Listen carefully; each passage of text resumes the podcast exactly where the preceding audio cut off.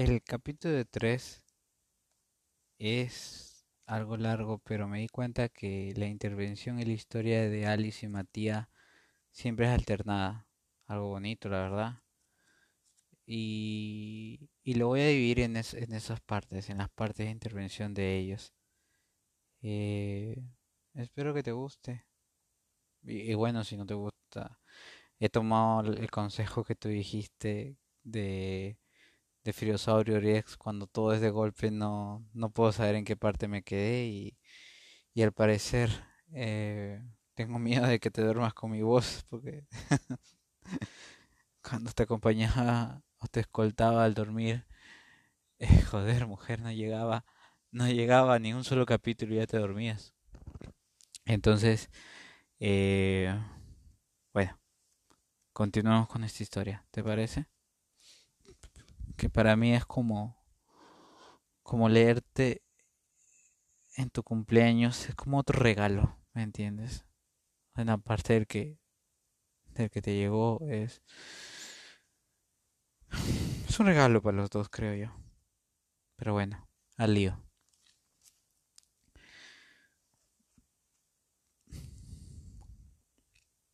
A Viola Bay la admiraban y temían con el mismo fervor todas sus compañeras.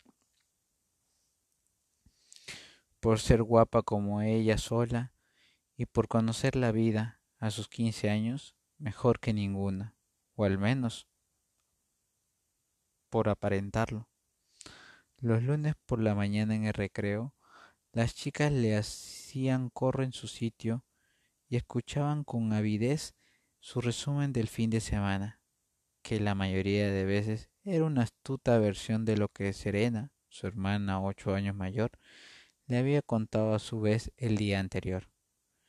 Viola se apropiaba de todo, aunque adobándolo con detalles sórdidos de su propia cosecha, que a sus amigas le sonaban inquietantes y misteriosos.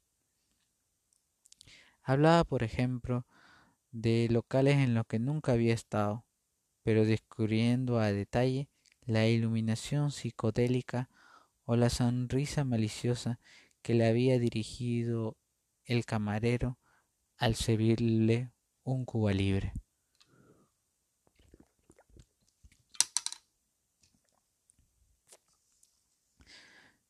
En la mayoría de los casos acababa con, con, el camarero en la cama o en la trasera del bar, entre albañiles y cervezas y cajas de vodka donde él le daba por detrás, tapándole la boca para que no chillara.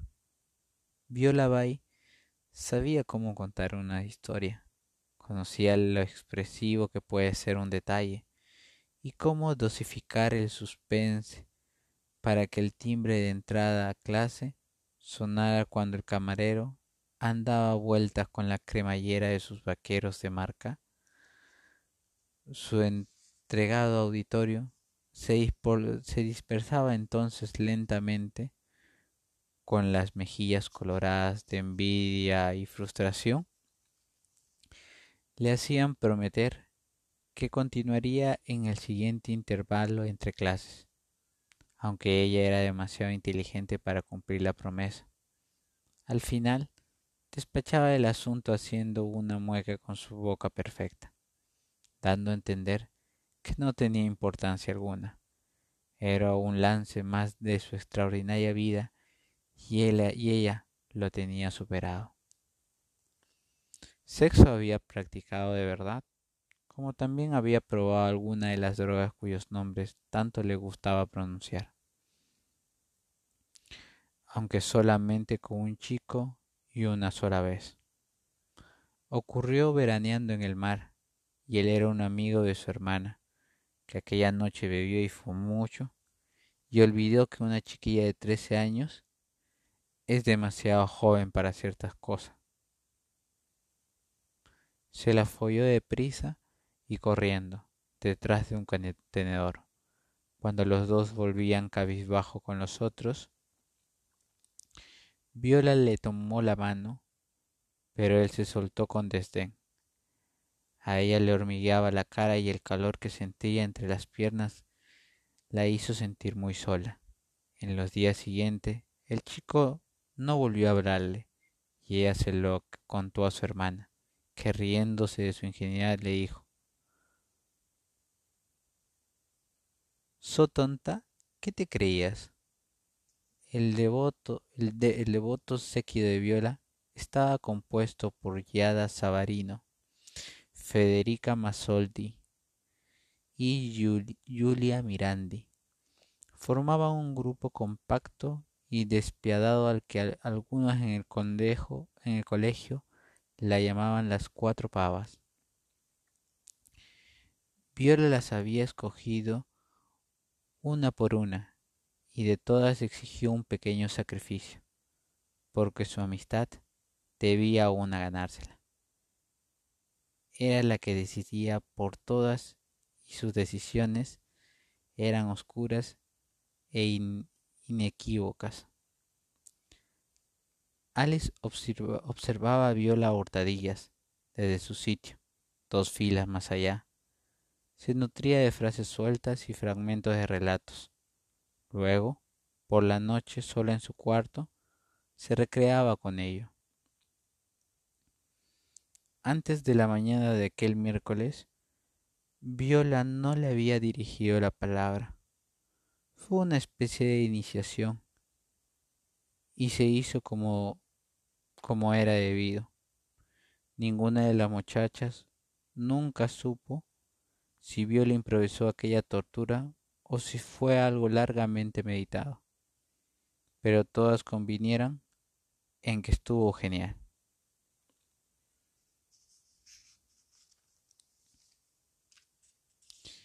Alice aborrecía los vestuarios. Sus compañeras de cuerpos perfectos se demoraban todo lo posible en bragas y sujetador para que las demás las envidiaran a sus anchas, adoptaran posturas forzadas, hundían el estómago y adelantaban los pechos. Daban suspiro mirándose en el espejo agrietado que ocupaba uno de los tabiques. Se decían, fíjate, y con las manos se menían unas caderas que más proporcionadas y atractivas no podían ser. Los miércoles Alice iba a clase con los pantalones cortos debajo de los vaqueros, para no tener que cambiarse. Las otras la miraban con malicia y recelo, imaginándose la facha que debía de tener bajo aquellas ropas. Ella se quitaba la camisa vuelta de espaldas para que no vieran la barriga. Una vez se había puesto las zapatillas de una vez se había puesto las zapatillas de deporte, colocaba los zapatos contra la pared uno al lado de otro y dobaba los vaqueros con esmero. En cambio, sus compañeras dejaban la ropa de cualquier manera sobre los bancos y tiraban los zapatos por el suelo porque se los quitaban con los pies. Alice, ¿tú eres golosa? le preguntó Viola. Alice tardó unos segundos en creerse que Viola Baile hablaba a ella. Estaba convencida de ser transparente a sus ojos. Tiró de los cordones de las zapatillas, pero el nudo se deshizo. ¿Yo? preguntó mirando alrededor cortada. Eres la única Alice que hay aquí, ¿no? se burló Viola. Las demás la siguieron con risas. No, muy golosa no soy. Viola se levantó del banco. Alice se sintió como traspasada por aquellos ojazos que la sombra del flequillo tapaba medias. Pero los caramelos te gustarán, ¿no? prosiguió Viola en tono persuasivo. Sí, bueno, más o menos. El punto, al punto, Alice se mordió el labio y reprochó aquella estúpida vacilación. Pegó la huesuda, pegó la, la huesuda espalda a la pared y un temblor le recorrió la pierna sana. La otra siguió inerte, como siempre. ¿Cómo que más o menos? Los caramelos gustan a todos. ¿A que sí vosotras? Violeta se dirigía a sus tres acólitas, aunque sin volverse. A todos sí, contestaron. Alice percibió una extraña excitación en los ojos de Federica Masoldi, Masoldi que la miraba desde el otro extremo del vestuario. Sí, sí que me gustan, se corrigió. Empezaba a tener miedo sin saber por qué. Recordó que en primero las cuatro pavas habían cogido un día a Alessandra Mirano, que luego suspendió y acabó estudiando para este esteticista, la llevaron sujeta al vestuario de los chicos y la encerraron dentro. Y ahí un par de tíos se la enseñaron. Desde el pasillo, Alice había oído voces, las voces de incitación y las carcajadas, la carcajada de las cuatro torturadoras. Ya lo decía yo. ¿Y no querrías ahora un caramelo? preguntó Viola. Alice lo pensó. Si contesto sí, cualquiera sabe lo que me va, mm, cualquiera sabe lo que me obligan a comerme. Si contesto no, igual Viola se quedaría enfadada y me llevaba me llevan también al vestuario de chicos. Se quedó callada como una estúpida. Y bien, no es una pregunta tan difícil. Se burló Viola, se burló Viola y sacó del bolsillo un puñado de, de caramelo. ¿Vosotras cuál queréis? Juliana Mirandi se acercó y examinó las golosinas. Viola no apartaba la mirada de Alice, que se congía como una hoja de periódico en la lumbre. Hay de naranja, de frambuesa, de arándanos, de fresa y de melocotón, enumeró Juliana, y echó a Alice una ojeada temerosa sin que la viera Viola. Yo de frambuesa, dijo Federica.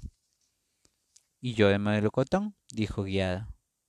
Yula le lanzó los caramelos, desenvolvió el suyo de naranja, se lo llevó a la boca y retrocedió un paso para devolver el protagonismo a Viola. Queda de arándanos y de fresa. ¿Qué? ¿Lo quieres o no? A lo mejor es que solo quieren convidarme a un calavero, pensó Alice, y ver si me lo como es un simple caramelo. El de fresa, murmuró. Vaya, el que yo quería, repuso Viola afectando con afectando contrariedad de manera muy, muy convincente. Pero a ti te lo doy. Desenvolvió el caramelo y tiró la envoltura al suelo. Alice tendió la mano para cogerlo. Un momento, dijo Ira. No seas avaricioso. Sosteniendo el pulgar, sosteniendo el caramelo entre el pulgar y el índice, se agachó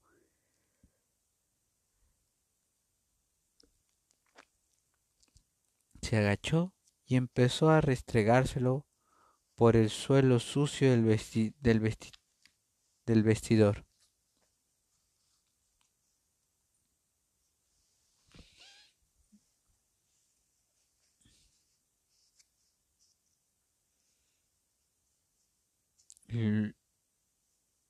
Luego, avanzando así agachada, lo pasó también lentamente por el ángulo de la pared.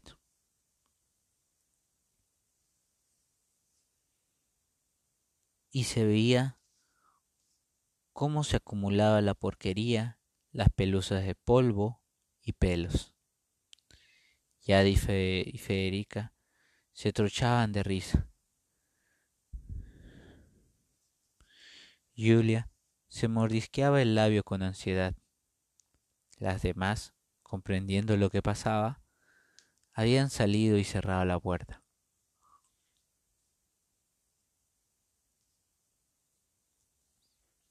Cuando hubo acabado de restregarlo por la pared, Viola fue hasta el lavado, donde las chicas se lavaban la cara y axilas al acabar la clase de gimnasia, y con el caramelo rebañó la mugre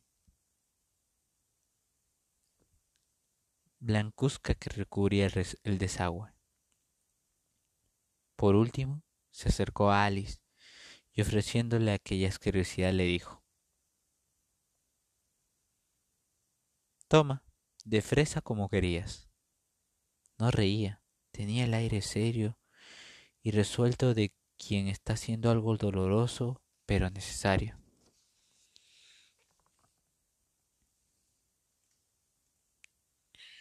Alice negó sacudiendo la cabeza y se pegó aún más a la pared. ¿Qué pasa? ¿Ya no lo quieres?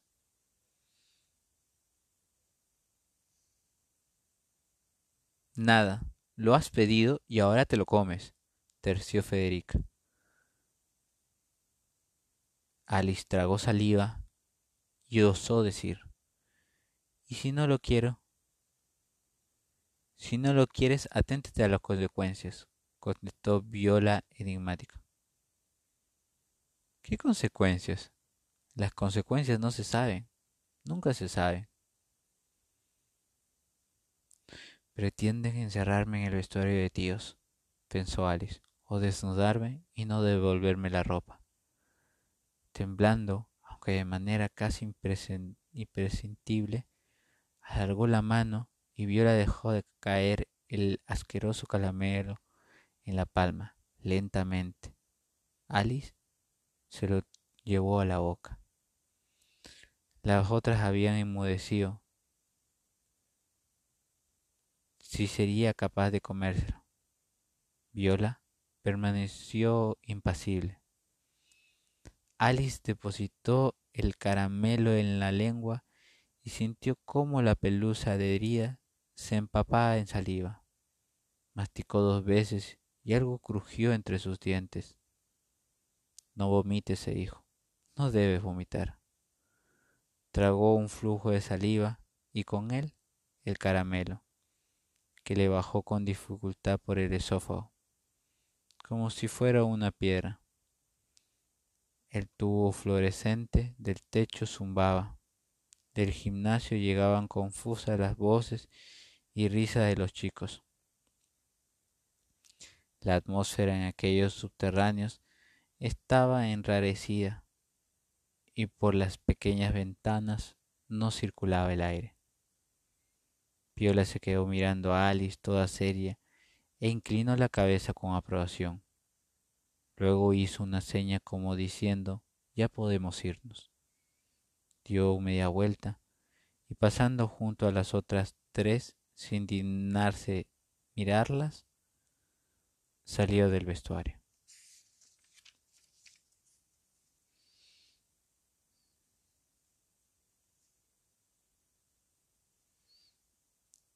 Había algo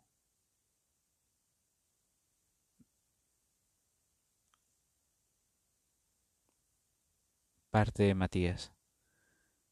Había algo importante que saber sobre Denis. A decir verdad, él creía que era lo único que merecía la pena conocer de él, y por eso nunca se lo había dicho a nadie. Su secreto tenía un nombre terrible, que se ceñía como nylon a sus pensamientos y los asfixiaba. Gravitaba en su conciencia como una condena ineluctable con la que antes o después tendría que enfrentarse. Tenía diez años cuando, un día, al guiarle su profesor de piano, los dedos por toda la escuela de re mayor con su cálida palma, experimentó una emoción que lo dejó sin aliento y le provocó, y le provocó tal erección que hubo de inclinarse un poco para tapar el bulto que se le hacía en los pantalones del chantán. Desde entonces, aquel momento simbolizó para él el verdadero amor y en adelante tanteó cada rincón de su vida en busca del calor adherente de aquel contacto.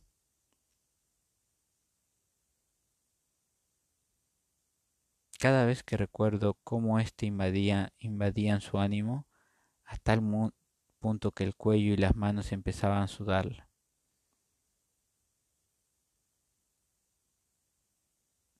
Denis se encerraba en el cuarto y se masturbaba con furor, sentado al revés en la taza del, del váter. El placer no duraba más que un instante y sólo se irradiaba unos centímetros en torno a su sexo. En cambio, el sentimiento de culpa caía sobre él como una ducha de agua fría que le calaba la piel y penetraba hasta las entrañas, pudriéndole todo poco a poco como la humedad corre las paredes de las casas. Estaban en clase de, biología en el laboratorio del sótano. Denis observaba, observaba cómo Matías seleccionaba un filete separando las fibras blancas de las rojas y sentía el impulso de acariciarle la mano. Quería comprobar si aquel molesto coágulo sensual que llevaba enquistado en la cabeza se desharía como mantequilla al contacto del compañero de quien se había enamorado. Estaban sentados juntos, los dos con los antebrazos apoyados en la mesa. Una fila de matraces, probetas y redomas los separaba del resto de la clase y refractaba la luz deformando cuanto queda al otro lado. Concentrado en la labor, Matías llevaba al menos media hora sin levantar la vista. La biología no le gustaba, pero cumplía con su deber con la misma aplicación que ponía en las demás asignaturas. La materia orgánica, vulnerable e imperfecta, le resultaba del todo ajena. El olor vital que resumbaba aquel trozo de carne cruda apenas le causaba un leve, leve fastidio con unas pinzas tomó un sutil filamento blanco y lo depositó en la platina del microscopio. Aplicó el ojo y enfocó. Fue apuntándolo todo en un cuaderno cuadrilado e hizo un dibujo de la imagen. Denis dio un profundo suspiro y armándose de valor como si tuviera que zambullirse de espaldas, le preguntó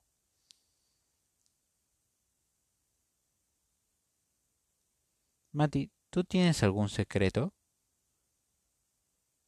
Matías pareció haber oídos, pareció hacer oído sordo, pero el escalpelo con que estaba cortando otra sección del músculo se le escapó y cayó tintineando sobre el tablero mecánico. Lo recogió con un lento ademán. Denis aguardó unos segundos. Matías había quedado inmóvil con el instrumento suspendido a un par de centímetros de la carne. A mí puedes contármelo, ahora que se había lanzado, ahora que había dado un paso en la intimidad fascinante del compañero. La cara le palpitaba de emoción y no estaba dispuesto a desistir. Yo también tengo uno. Matías seccionó el músculo de un tajo limpio, como si hubiera querido rematarlo, y dijo en voz baja, Yo no tengo ningún secreto. Si me dices el tuyo, yo te digo el mío, insistió Denis acercó el taburete y notó que Matías se ponía, se ponía tenso.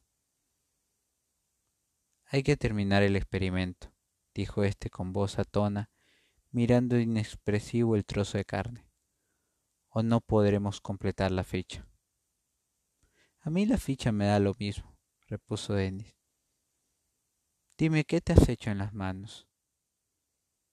Matías inspiró tres veces en el aire flotaban levísimas moléculas de etanol y algunas le penetraron en la nariz.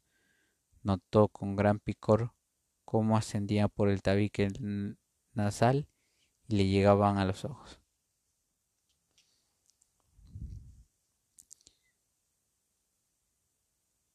¿De verdad quieres saber lo que me he hecho en las manos? preguntó volviendo la cara hacia Denny, pero mirando los frascos de formol alineados tras él, en lo que se conservaban fetos y miembros de animales. El otro asintió temblando. Pues mira. Empuñó el escalpelo, introdujo la punta entre los dedos índice y medio y la corrió hasta la mueca.